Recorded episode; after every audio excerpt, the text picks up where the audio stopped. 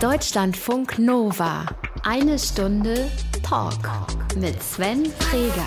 Diese Stadt gehört zu den wahrscheinlich spektakulärsten der Welt. Also man ist immer nah am Wasser, das ist ein Grund. Dann prägt die Universität ein studentisches Flair. Die Stadt hat Geschichte und man ist sowohl schnell in Köln als auch in der Eifel.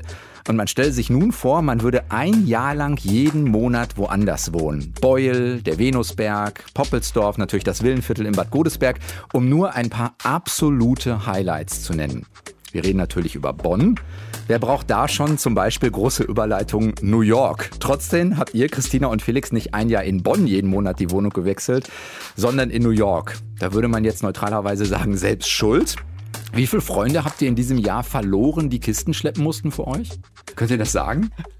In Bonn wäre die Wege kürzer gewesen, so viel kann ich schon verraten. Aber also erstmal eine ganz tolle Idee, das in Bonn zu machen. Ich stamme ursprünglich aus Nürnberg und würde ich heute zurückziehen nach Nürnberg, würde ich definitiv meiner alten Heimatstadt auch mehr Chancen geben, als nur in ein Viertel zu ziehen. Also innerhalb der Stadtmauern, außerhalb der Stadtmauern. Genau. Ja, Norden, Süden, Osten, Westen, Vororte, Innenrhein, auf jeden Fall das auch so machen.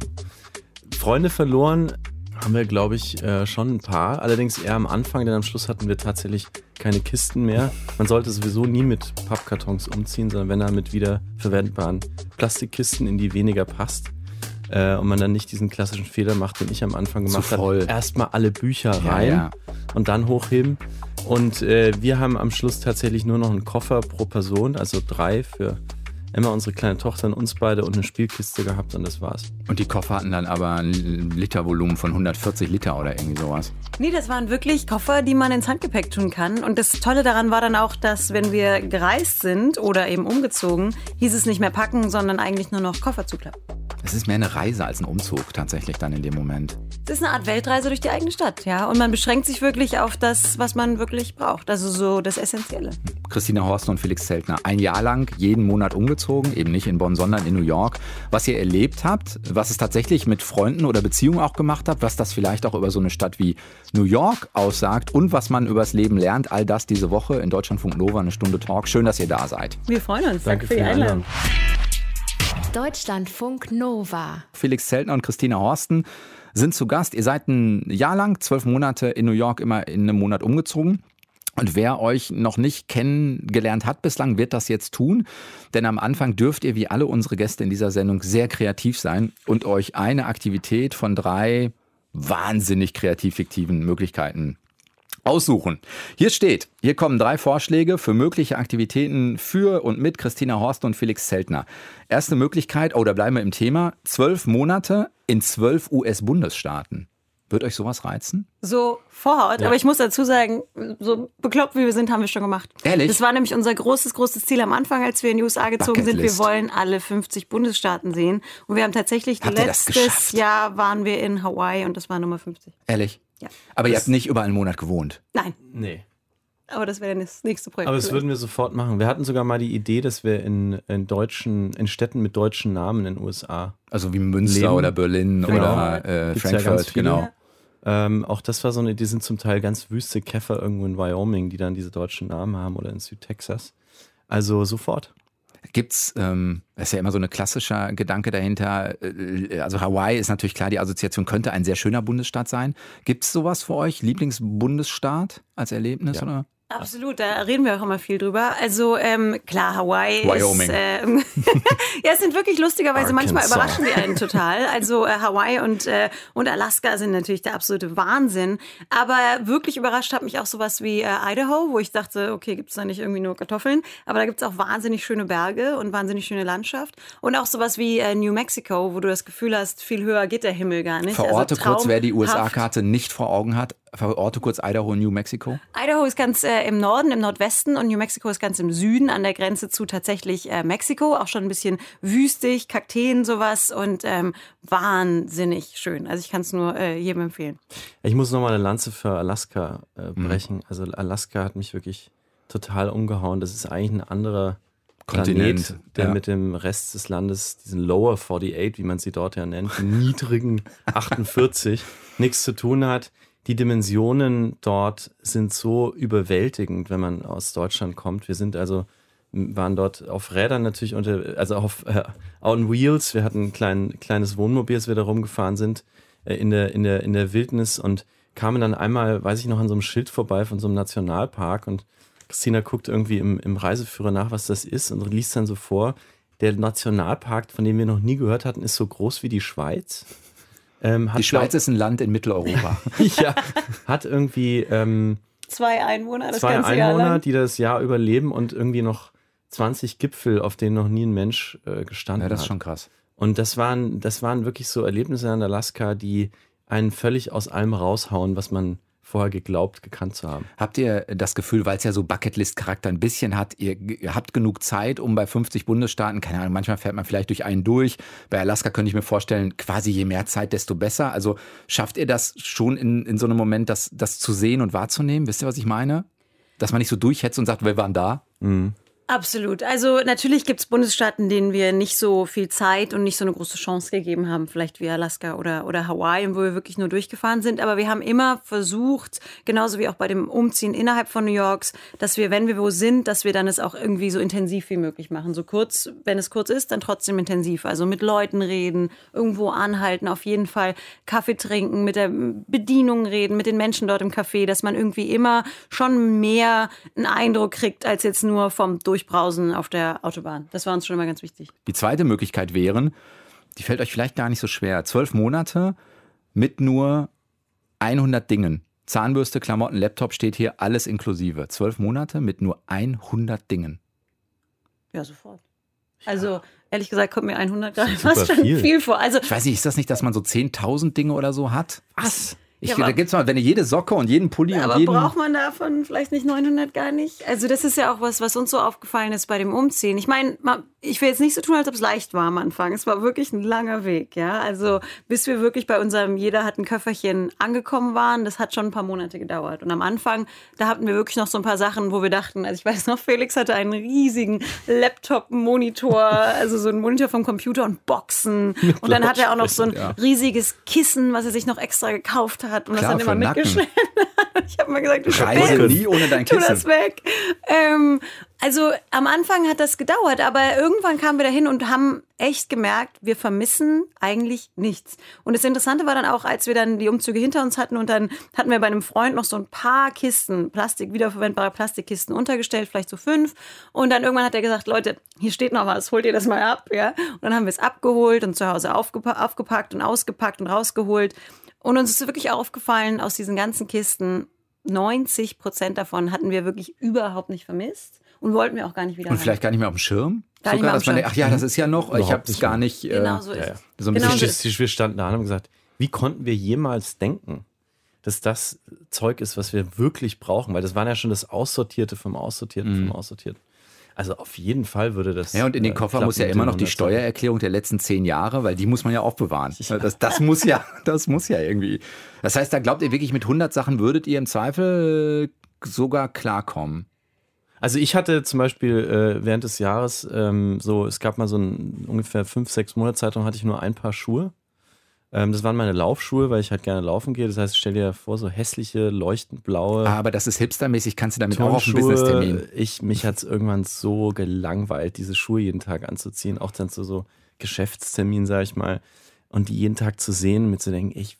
Und da, da habe ich mir irgendwann gedacht, jetzt, jetzt reicht's. Also das ist jetzt zu einem Punkt gekommen, da habe ich, da macht das irgendwie keinen Spaß mehr so. Und ich will jetzt einfach noch ein zweites Paar Schuhe haben. Ich glaube, inzwischen habe ich jetzt vier Paar äh, oder so. Du hast immer noch ich habe äh, wirklich immer noch nur Paar ein paar. An, äh, jetzt gerade auch genau, ich habe ja. genau ein paar Schuhe. Das ist sind praktischerweise so aus Ballettschuhe. aber praktischerweise aus Gummi. Das heißt, ich kann mit denen auch im Regen überall wunderbar ins Schwimmbad alles. Also sie sind sozusagen Universalschuhe. Ich habe noch ein paar Winterschuhe, aber ich habe ein paar Sommerschuhe und ein paar Winterschuhe. Und das habe ich wirklich seitdem auch so beibehalten und bin ehrlich gesagt jeden Morgen total äh, dankbar, muss. dass ich mir jetzt nicht Gedanken machen muss, oh, passt heute das Grüne oder das Lilane, sondern es gibt einfach keine Auswahl. Punkt. Hm. Dritte Möglichkeit: zwölf Monate Bier brauen. Oh mein goodness. Ja, natürlich. Ich meine, also äh, da bin ich ja familiär vorbelastet. Äh, mein äh, Bruder, mein Vater, äh, Großvater, Urgroßvater, äh, Urgroßonkel haben alle das Handwerk des Bierbrauens. Und warum erlernt. hast du da nicht was Vernünftiges gemacht? Also auch Und Bierbrauer? Ich bin das, äh, wie auch immer, fränkische Schaf, das da ausgebrochen ist aus, der, aus dieser Tradition. Und durfte äh, das auch und äh, bin da auch sehr dankbar für, aber habe natürlich da einen, einen, starken Bezug zu und ist, ist mir auch ein bisschen, bin auch ein bisschen äh, traurig darüber, dass ich, dass ich so wenig vom Bierbrauen verstehe, deswegen zwölf Monate, zwölf Brauereien auf jeden Fall. Mein Bruder macht jedes Jahr mit Freunden eine ähm, Bierwanderung, also die gehen dann in der fränkischen Schweiz äh, nahe Nürnberg durch diese kleinen Dörfer, die alle noch sehr kleine Hausbrauereien mit angeschlossenen Gasthöfen haben wo man wirklich dann auch dieses Handwerk. Gut, ab dem ersten gehen die nicht mehr, aber egal. ja, ob man dann kriecht oder sich tragen lässt, äh, äh, das kann man ja dann selbst entscheiden. Aber man erlebt da auf jeden Fall das Handwerk so, wie es eigentlich früher war. Und das Lustige beim Brauen ist ja auch, da haben wir wieder die USA gebraucht, um uns zu zeigen, dass das cool ist. Wir haben äh, hier das ja mehr oder weniger erfunden und äh, haben dann die ganzen Brauereien konsolidieren lassen. Also es gehört ja, das meiste Bier heute gehört ja einer Handvoll Groß-Megakonzernen. Und die, die Amis haben dann halt irgendwann gesagt, so jetzt erfinden wir Craft-Bier und sagen quasi, das kleine Lokal ist wieder cool. Und die Deutschen, die das eigentlich erfunden haben, sagen plötzlich, oh, Craft-Bier. Und führen das dann als amerikanisierte Version ihrer eigenen Erfindung wieder ein. Also es ist äh, auch eine ein schöner Ringschluss ja, von diesen zwei Ländern. Wenn ihr euch für eins entscheiden müsstet, also von mir aus nochmal zwölf Monate in zwölf US-Bundesstaaten, wenn ihr die schon gemacht habt, könnte man ja nochmal gezielter auswählen. Zwölf Monate mit nur 100 Dingen oder die zwölf Monate Bier brauen? Was würde euch zusammen am meisten reizen? Wow. Schwierige. Also es ist definitiv so, dass wir, dass es nicht nur so ganz fiktiv ist, sondern dass wir schon es in unseren Köpfen wieder wahnsinnig äh, kribbelt, was wir als nächstes machen könnten, statt Nomaden 2.0 sozusagen. Man könnte natürlich die äh, Braunomaden oder die mhm. USA-Nomaden. Also ähm, ich glaube, uns würde ähm, am meisten was reizen, wo wir rumkommen. Wir sind schon sehr, wir haben schon immer äh, irgendwie Travel-Bug, Hummeln äh, in uns drin. Insofern müssten das Bier brauen, wenn es sozusagen in zwölf verschiedenen Brauereien auf der ganzen Welt oder wenn wir zwölf verschiedene, man kann es ja auch kombinieren. Wir können ja in zwölf äh, Brauereien in zwölf verschiedenen mhm. Bundesstaaten zwölf Monate lang zwölf verschiedene Biere brauen. Könnt ihr sagen, in New York die schlimmste Wohnung war? Also ich würde eigentlich sagen, die schlimmste Wohnung war die, in der wir nicht gewohnt haben, weil hm. es sie gar nicht gab. Das heißt, alle waren irgendwie okay? Ja, will ich schon sagen. Ja, Bin also eigentlich aus jeder nicht, nicht so gerne wieder weggegangen. Ja, ich auch. Also es waren ja alles äh, möblierte Wohnungen, fast alles. Und natürlich gab es da welche. Ich erinnere mich an eine, die war extrem äh, vollgestellt. Das war jetzt definitiv nicht der Stil, in dem ich sie einrichten äh, würde. Aber aber wohlgefühlt habe ich mich eigentlich in allen Wohnungen, in denen wir gewohnt haben. Ja, wir sind tatsächlich in, in East Williamsburg in einer Wohnung gelandet. Da hatten der Vormieter und dann der Mieter, der uns untervermietet hat, die hatten beide ihren kompletten Hausrat einfach in dieser Wohnung. Und in New York ist das oft so, weil die Menschen so oft umziehen und die Stadt so transient, sagt man, also so durchlässig ist, dass viele Menschen ihr Zeug einfach, die ziehen das gar nicht mit um in ihren nächsten Ort. Die lassen das einfach in der Wohnung zurück. Also es ist ganz normal, auch wenn man eine Wohnung übernimmt, dass da noch Bücher. Möbel da sind oder Bücher oder ja, so. Ja, bei Möbeln können wir auch sagen, es ist möbliert, aber es ist auch persönlicher nee, Stuff äh, irgendwie. Es ist einfach Stuff, ja, Ikea-Zeug oder so. Und da war es echt so, dass zwei komplette Haushalte in einer relativ kleinen Wohnung einfach so vor sich hin lebten und wir hatten da fast keinen Platz mehr. Also das war schon sehr, sehr voll und das hat dann keinen Spaß gemacht. Wir haben in dem Jahr gemerkt äh, oder haben für uns auch dann so beschlossen und das ist auch so aufgeschrieben, dass es zwei verschiedene Wohntypen gibt. Es gibt Menschen, die sind nach drinnen Wohner. Mhm. Ähm, so haben wir die genannt, die so ganz viele Kissen haben und Deko und Vorhänge eher zu und sich so ein wirklich so ein Nest bauen, wie du sagst, aus dem man sich auch dann nur ungern rausbewegt, also eher diese Scholle haben möchten. Und dann die anderen, die wir die nach draußen Wohner nennen, also Vorhänge auf, äh, Fenster auf, ganz wenig in der Wohnung, die Straße am besten, das Straßenleben ganz nah an sich dran haben wollen, vielleicht auch gern laut leben, ja, in einem Ecke, wo, wo viel los ist vor dem Fenster. Und wir haben irgendwie gemerkt, dass wir eher zu den Zweiteren gehören, ähm, ohne die anderen jetzt irgendwie äh, da, da zu beurteilen oder so. Aber wir haben einfach gemerkt, wenn man seinen Wohntyp kennt, fällt es einem viel leichter, äh, auch was zu finden, wo man sich wohlfühlt. Und diese Wohnung in East Williamsburg war definitiv jemand, der sich gerne abgeschottet hat, der sich gerne einfach eingerichtet, vorgestellt hat, um zu sagen, das ist meins, hier bin ich und hier kommt niemand an mich ran. Wenn ihr sagt, ähm, kleine Wohnung, was heißt das denn? Also um eine Vorstellung zu bekommen. Naja, die Tatsache, dass in New York so viele Menschen auf der Straße sind und so viel Leben auf der Straße stattfindet, rührt ja auch daher, dass die Wohnverhältnisse extrem beengt sind. Also es ist ja nicht nur so, dass alle das ganz toll finden, den ganzen Tag draußen zu sein, sondern es ist wirklich so, dass sehr viele, vor allem junge Menschen, in sehr, sehr vollgestopften, auch mit Menschen vollgestopften WGs leben, wo du einfach kaum Privatsphäre hast und dann verlagerst du dein Wohnzimmer einfach nach draußen.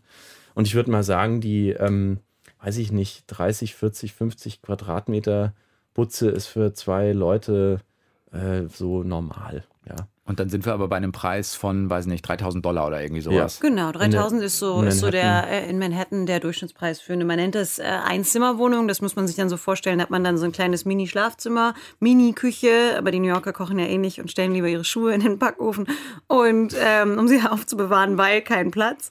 Ähm, Mini-Schlafzimmer, Mini-Mini-Wohnzimmer, wenn man Glück hat, Mini-Bad, Mini-Küche. Das ist so und dafür zahlt man dann gut und gerne 3000 Dollar. Heißt das warm oder kalt, würde man jetzt in Deutschland fragen? es kommt in der Tat wirklich noch was dazu, aber nicht mehr wahnsinnig viel. Also es kommt dann noch Gas dazu und äh, Wasser und Internet. Aber wie macht ihr das? Also selbst wenn ihr sagt, ihr seid draußen Wohner, also ihr, ihr mögt das auch mittendrin zu sein oder so. Ich denke an sowas wie, ja, es ist manchmal auch laut und man ist müde. Es gibt Schlafqualität. Äh, ihr habt ähm, eine kleine Tochter gehabt zu der Zeit. Also es gibt ja manchmal auch, sagen wir mal, Bedürfnis nach Ruhe und das kann ich dann ja gar nicht gewährleisten. Das ist gar nicht möglich sozusagen. Ja, viele New Yorker sind dauermüde. Also die schlafen nicht gut, die haben leben in einem Viertel, wo äh, die, nachts die Müllautos durchdonnern oder die Sirenen. Wir haben eine Zeit lang gegenüber von der Feuerwehr gewohnt, äh, die also dann äh, mit diesem wahnsinnig durchdringenden Ton äh, alle, manchmal alle zehn Minuten äh, ausgerückt ist. Der Lärm ist was, was, ähm, ich kann mich auch noch erinnern, mein Vater hat uns einmal besucht, das ist ihm auch total nahe gegangen. Also der konnte das überhaupt nicht ab. Der Lärm ist was, der die Stadt sehr ausmacht und mit dem man auch wirklich umgehen können muss. Das East Village, heute ähm, immer noch ein Ort, in dem sehr, sehr viele junge Menschen leben, sehr viele Studenten. Ähm, ich glaube, alle Freunde, die wir kennen, die dort leben, haben so White Noise Machines zu Hause. Das sind also mhm. Maschinen, die Lärm machen, damit du den Lärm von draußen nicht mehr so hörst. Ähm, das ist also das Prinzip wie bei so einem Noise, Noise Cancelling mhm. Headphones eigentlich, dass das Frequenzen sind, die die anderen Frequenzen so ausschalten sollen. Aber das ist natürlich alles andere als gesund, ja, für, dein, äh, für deine innere Ruhe. Und wir haben im East Village lebend auch gemerkt, wir waren in einem Haus, wie glaube ich, die einzige Familie. Das Haus hatte so acht Stockwerke, da waren vielleicht so 30 Wohnungen drin. Waren die einzigen mit Kind und die anderen waren einfach dauerfeiernde Studenten. Und es war für eine Zeit lang ganz nett, aber dann äh, auch schön wieder, wieder woanders hinzukommen. Also in der Stadt eine Oase zu finden, war für uns jetzt auch, jetzt sind wir zu viert als kleine Familie, äh, irgendwann, glaube ich, eine ganz wichtige Mission. Und dann ähm, heißt es auch, dass man vielleicht ein bisschen höher geht, also nicht unbedingt im 30. Stock, wir sind jetzt auch nur im dritten oder vierten, aber mhm. wir sind halt ein bisschen vom oben im Haus und man ist so ein kleines bisschen weg vom, vom, vom Straßenlevel und kann dann die Fenster aufmachen, äh, ohne dass einem die, die, die Feuerwehr durch dauernd durchs Wohnzimmer fährt. Wie war eure Lebenssituation, Christina? Du warst, äh, warst bist äh, USA-Korrespondentin für die DPA, also für die Deutsche Presseagentur. Das heißt, äh, ihr seid wegen dir erstmal überhaupt nach New York gegangen? So ist es, genau. Also ich bin, ähm, damit muss man vielleicht anfangen, in New York geboren, wirklich, ähm, weil mein Vater damals da gearbeitet hat ähm, und bin deswegen auch Amerikanerin und das macht es mir natürlich jetzt auch leichter, in, in, New York zu wohnen. Hast du beide Pässe? Ich habe beide Pässe, mhm. genau. Mhm. Und dann war es aber wirklich so, dass ich bei der DPA, bei der Deutschen Presseagentur, äh, angefangen habe, volontiert habe und dann kamen die irgendwann zu mir und haben gesagt, möchtest du nicht nach New York gehen? Und das ist natürlich so ein Moment, gesagt, wo man. Nee. Also ehrlich, Wo man einfach nur so da sitzt. Nee, ehrlich gesagt sind mir dann wirklich die äh, Freudentränen übers äh, Gesicht äh, gekullert, was vielleicht für meine Gehaltsverhandlungen nicht mehr so gut war. Aber ähm, es war wirklich so, dass ich einfach natürlich sofort Ja geschrien habe und dann sofort rausgegangen bin, den Felix angerufen habe und gesagt habe, hör mal, ähm, New York. Und dann dazu muss man dann auch wissen, dass der Felix damals genau äh, einmal umgezogen war bisher, nämlich von Nürnberg nach München, also nicht Nur, das besonders. Sind 200 und Kilometer, ist schon ein Stückchen. nicht besonders weit, aber er hat, und das rechne ich ihm bis heute hoch an, äh, sofort gesagt, New York, da bin ich dabei. Das heißt, wir sind dann zusammen, äh, 2012 war das hingezogen und ich bin seitdem da die äh, sehr, sehr glückliche äh, New York-Korrespondentin von DPA. Wusstet ihr voneinander, weil ihr das, ähm, also weil das ja wichtig ist, dass ihr miteinander auch gut reisen könnt? Also das muss man ja in so einer Beziehung irgendwann auch feststellen, im Sinne von uns interessiert das, wir wollen dahin. Mhm. Für den einen ist Reisen vielleicht attraktiv, für den anderen nicht. Dann kann das auf Dauer Spannungen erzeugen, mal vorsichtig ausgedrückt. Absolut. Ja, wir hatten vorher tatsächlich noch nie so richtig zusammen gewohnt, aber wir waren zusammen auf Reisen. Also wir haben nach dem Studium mit unserem bisschen Ersparten, das man ja Gott sei Dank als deutscher Student manchmal dann auch hat, wenn man während des Studiums arbeiten kann. In den USA ist das relativ unvorstellbar. Da hat man riesige Schulden nach seinem Studium. Äh, mit unserem Ersparten sind wir nach dem Studium, haben uns so ein Round-the-World-Ticket gekauft und waren dann mal ein halbes Jahr wirklich mit Rucksack unterwegs. Und da, ähm, ja, ich glaube, Christina, du hattest schon viel länger diesen Reisevirus. Bei mir kam er dann auch. Also einfach dieses Gefühl, eigentlich kann ich mit meinem bisschen Geld, was ich habe, nichts Besseres tun, als mir irgendwie diesen Planeten anzugucken äh, und vielleicht auch als Journalist ein bisschen diese Geschichten, die ich erlebe, weiter zu erzählen oder zu teilen mit anderen. Und da ging das so los und ich glaube auch, dass das eine Basis war, auf der wir dann in New York gemeinsam angefangen haben. Für mich war das auch ein, einfach ein Privileg, mit jemandem nach New York zu ziehen, der die Stadt äh, äh in der Stadt geboren ist, der die Stadt umarmt hat, der mich auch an der Hand genommen hat und durch die Stadt einfach mitgenommen hat. Also da hatte ich, glaube ich, wirklich einen, einen ganz, ganz großen äh, Vorteil gegenüber anderen Paaren, die sozusagen in die Stadt ziehen, wo dann vielleicht beide ähm, erstmal, sich, erstmal unsicher müssen, sind ja. und so.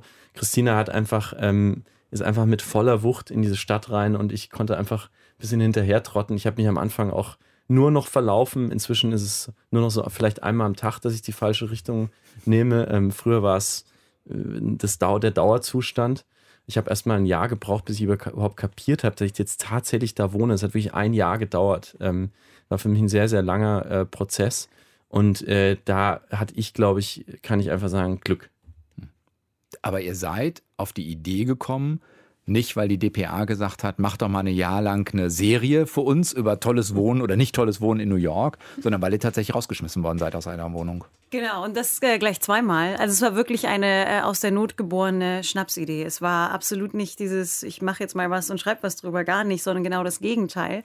Wir haben zuerst in einer wirklich äh, sehr, sehr schönen Wohnung auf der Upper East Side gewohnt, in Manhattan, die wir ganz klassisch mit Makler gefunden hatten und uns gerade so leisten konnten. Ähm, und dann haben wir unser erstes Kind bekommen und es war wirklich der Moment, dass wir zurückkamen aus dem Krankenhaus mit so einem kleinen Mini-Bündel im Arm und äh, ich mache den Briefkasten auf und darin liegt die Kündigung. Mhm. Ja. Und wie wir später erfahren haben, war es dann so, dass die ähm, Frau unter uns, der, dass der das Haus gehörte und dass sie wirklich Kinder hasste. Und man muss sich das auch vorstellen, in New York gibt es sowas wie Mieterschutz praktisch nicht. Aber dreimonatige Kündigungsfrist doch bestimmt. Sechswöchige Kündigungsfrist. Ja, das heißt, ich hätte es noch schlimmer erwartet. Aber das heißt, es war äh, November und wir standen da, Mini-Baby, wir beide und kamen uns wirklich so ein bisschen vor wie die heilige Familie. Ja, Mann, Frau, Baby, keine Wohnung ähm, waren auf der Straße, sind dann relativ schnell, weil wir mussten ja was finden, sind dann äh, nach äh, Brooklyn gezogen, in eine eigentlich auch ganz schöne Wohnung, die aber unser Vermieter das wirklich, also bis heute ich manchmal nicht fassen kann. Wir hatten uns angeguckt, alles klar, okay, machen wir, Mietvertrag unterschrieben, kommen zwei Wochen später mit damals ja noch super schweren Umzugskisten. Und dann sagt der Vermieter, ähm, ah ja, schön, dass ihr da seid, lasst mich euch doch eine Tour geben. Und wir sagen, wie eine Tour? Moment mal, wir haben die Wohnung ja besichtigt. So, ja, ich habe da was gemacht in den letzten zwei Wochen. Und was er gemacht hatte, war, er hatte die Wohnung komplett umgebaut. Also er hatte wirklich die Küche rausgerissen und in ein anderes Zimmer verlagert, das ich in meinem Kopf schon längst als Emmas äh, Babyzimmer eingerichtet hatte. Ähm, und er hatte das alles innerhalb von zwei Wochen wirklich mit seinen eigenen nicht besonders großen äh, Handwerkerfähigkeiten gemacht. Das heißt, es war eigentlich praktisch ein Rohbau. Es waren Löcher in der Wand, es war nicht gestrichen, es war wirklich ganz, ganz schön. Das heißt, du kommst da rein und weißt eigentlich, hier müssen wir wieder raus.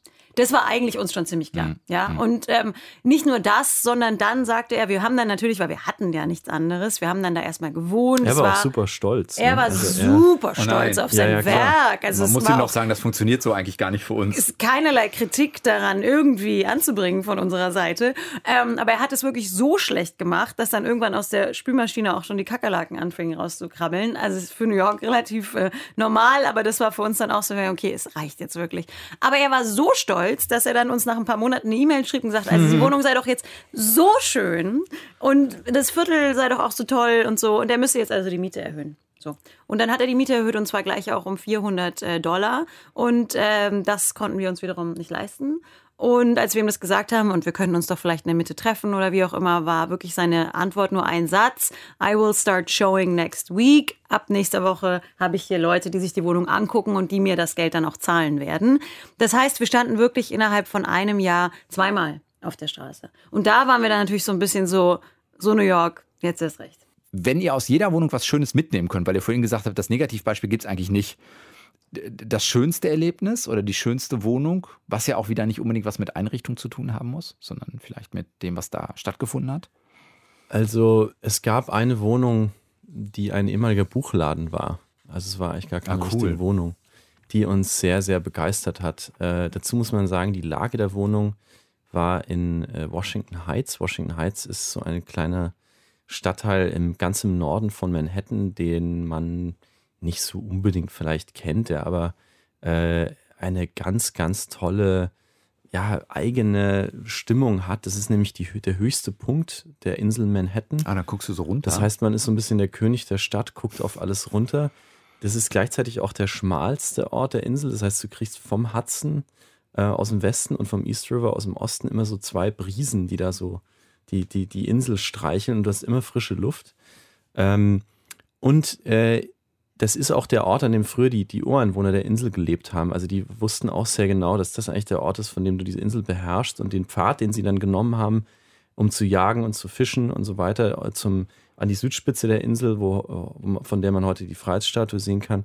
Das ist der Pfad, der heute der Broadway ist. Also die Straße Broadway ist tatsächlich diesem alten Ureinwohnerpfad nachempfunden und ist deswegen auch die einzige Avenue, die alle anderen kreuzt in diesem Gitternetz. Und wenn man in Washington Heights ist, hat man wirklich ähm, ja das Gefühl, man ist so ein bisschen im Urlaub in der eigenen Stadt. Und wir haben dort tatsächlich also bei einem antiquarischen Buchhändler leben dürfen, in, in einem Haus mit 15.000 antiquarischen Büchern und einem Menschen, der uns so begeistert hat, weil er äh, Kurt heißt er, ähm, aus Minnesota stammt, auf dem Bauernhof aufgewachsen, hat nie eine höher weiterführende Schule besucht, nie die Universität besucht, sondern kam einfach als junger Mensch nach New York und hat gelesen und hat sich sein ganzes Wissen, seine, seine Zunft, sein Handwerk, alles angelesen und er weiß einfach irgendwie alles mhm. und er weiß vor allem alles über New York. Und wir kamen da zu ihm und er hat uns bei sich aufgenommen. Sein Buchhand seine Buchhandlung ist inzwischen ein Airbnb-Apartment, das er vermietet, äh, das ihm, glaube ich, auch ein bisschen besser finanziell tut als der antiquarische Buchhandel, Buchhandel ja. kann man sich vorstellen. Und wir durften also da im Sutterer zwischen Erstausgaben aus Afrika und Jazzliteratur aus den 20ern schlafen und ähm, durften zu ihm die Holztreppe hochlaufen in sein Studierzimmer, ähm, was so ein bisschen aussah wie in so einem Indiana Jones-Film. Also alte Bücher, Artefakte an den Wänden, so kleine Altare dazwischen mit irgendwelchen Kunstwerken, Jazz-Schallplatten, die im Hintergrund säuseln. Und er, er saß da und man konnte ihn jederzeit einfach irgendwas fragen und er fing an, Geschichten zu erzählen. Und das war so ein Geschenk, ähm, dass das eigentlich mit einer der, der, der, der, der schönsten Wohnerlebnisse war. Wir waren ja sonst eigentlich immer bei niemanden. Also wir sind in eine Wohnung mhm. rein, die gerade jemand verlassen hatte, ähm, weil er im Urlaub war, auf Geschäftsreise, ähm, was weiß ich wo. Und da waren wir zuerst mal, haben wir tatsächlich bei jemandem eigentlich zu Hause gewohnt, zur Untermiete.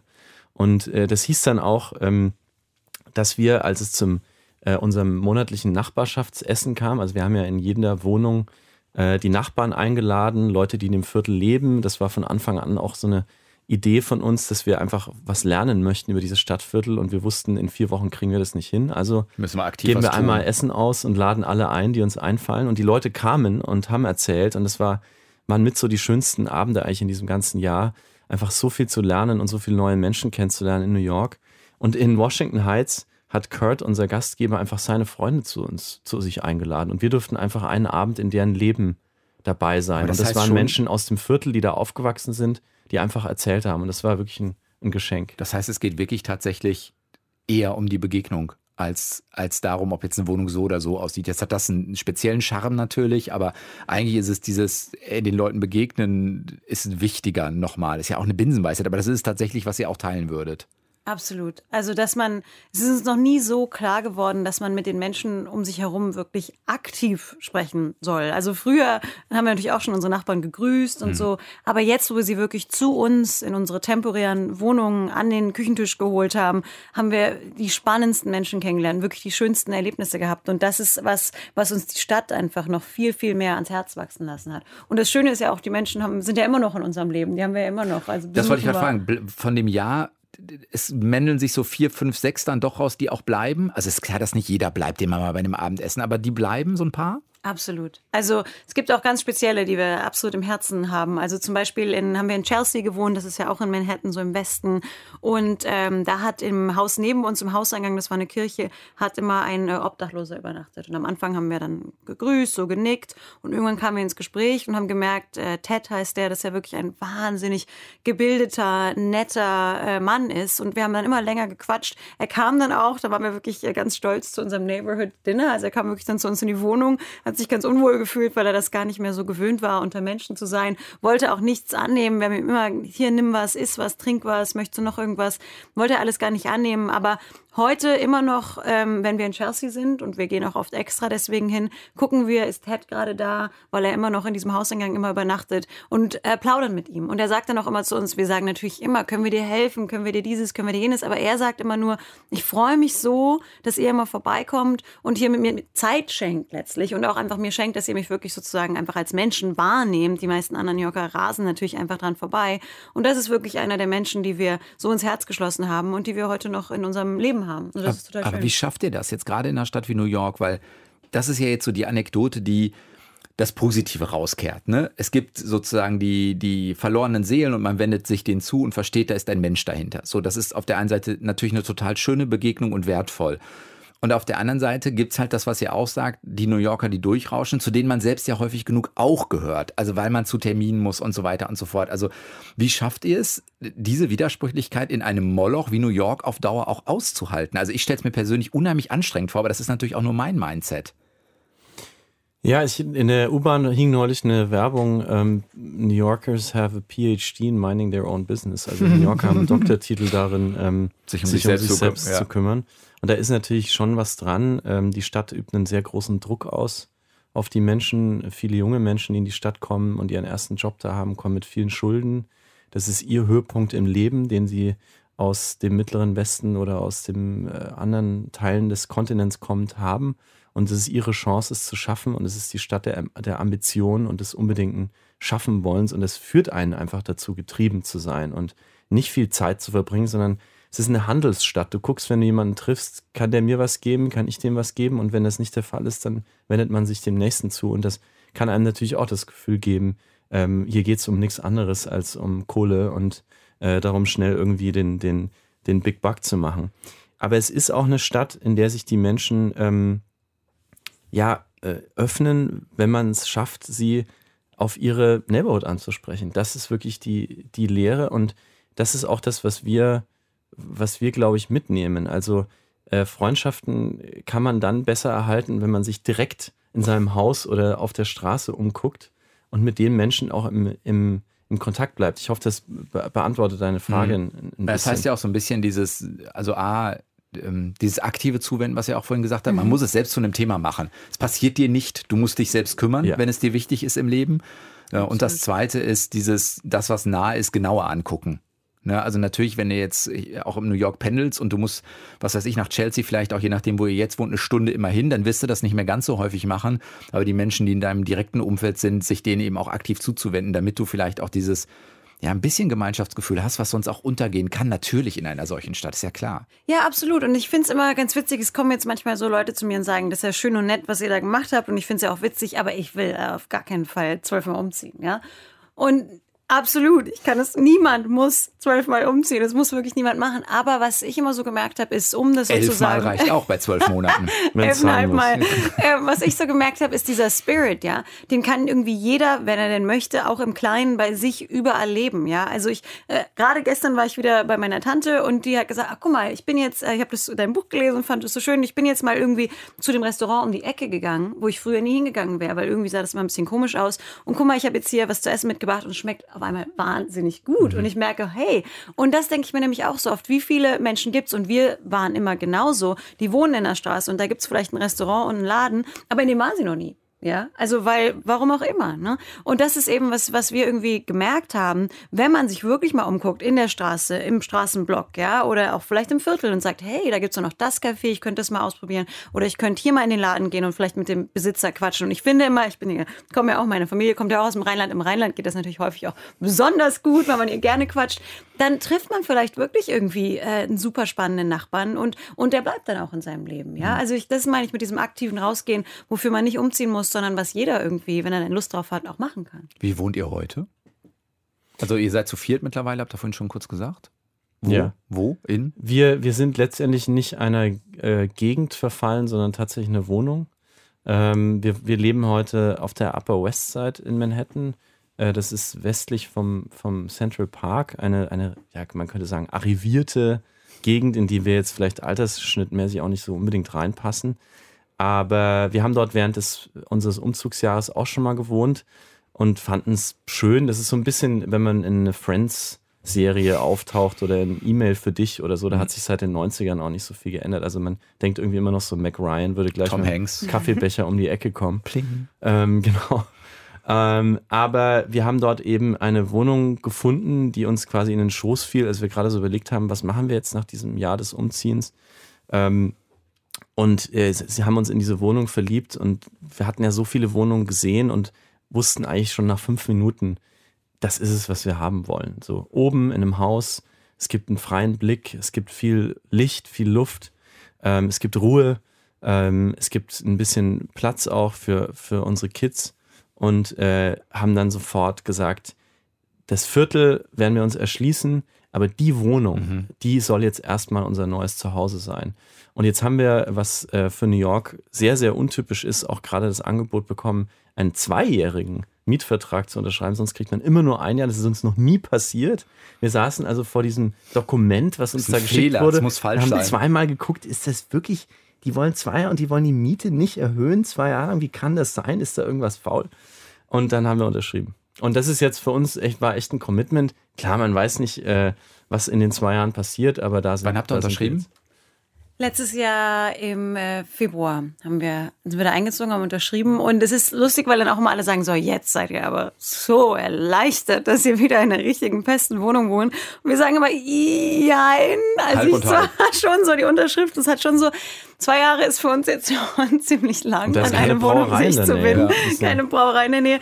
Also mal gucken, es kribbelt uns. Vor allem, wir wollen uns ja irgendwie diesen Spirit aus diesem Jahr auch irgendwie erhalten und nicht so viel Zeug ansammeln, was dann geschafft. natürlich immer Mehr, mehr als immer passiert. Deswegen, wenn jetzt eine Sache reinkommt, muss auch eine Sache wieder raus. Das gilt immer nur für Sachen, nicht für Menschen.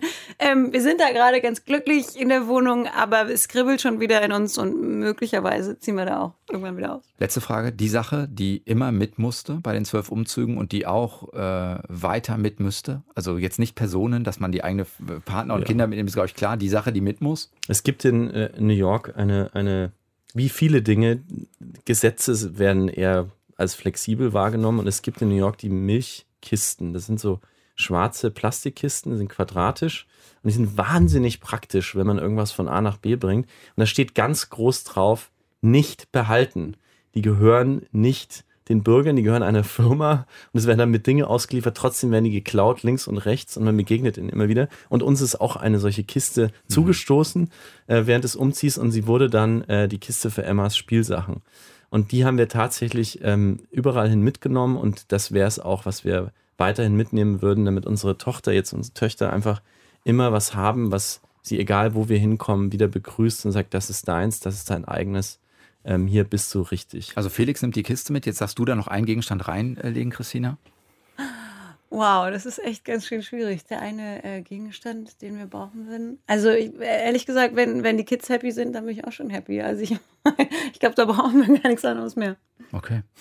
Sagen Christina Horsten, Felix Zeltner. Das Buch heißt Stadtnomaden, wie wir in New York eine Wohnung suchten und ein neues Leben fanden, was ihr erlebt habt und was uns das vielleicht auch allen zeigen kann über Loslassen, Flexibilität, aber auch über sowas wie ein Moloch wie New York. Darüber haben wir gesprochen. Deutschlandfunk Nova, eine Stunde Talk. Schön, dass ihr da wart. Danke Vielen, für die Einladung. Dank. Sehr Spaß gerne. Ich bin Sven Preger und nächste Woche wieder da. Macht's gut. Ciao. Deutschlandfunk Nova. Eine Stunde Talk. Jeden Mittwoch um 20 Uhr. Mehr auf deutschlandfunknova.de.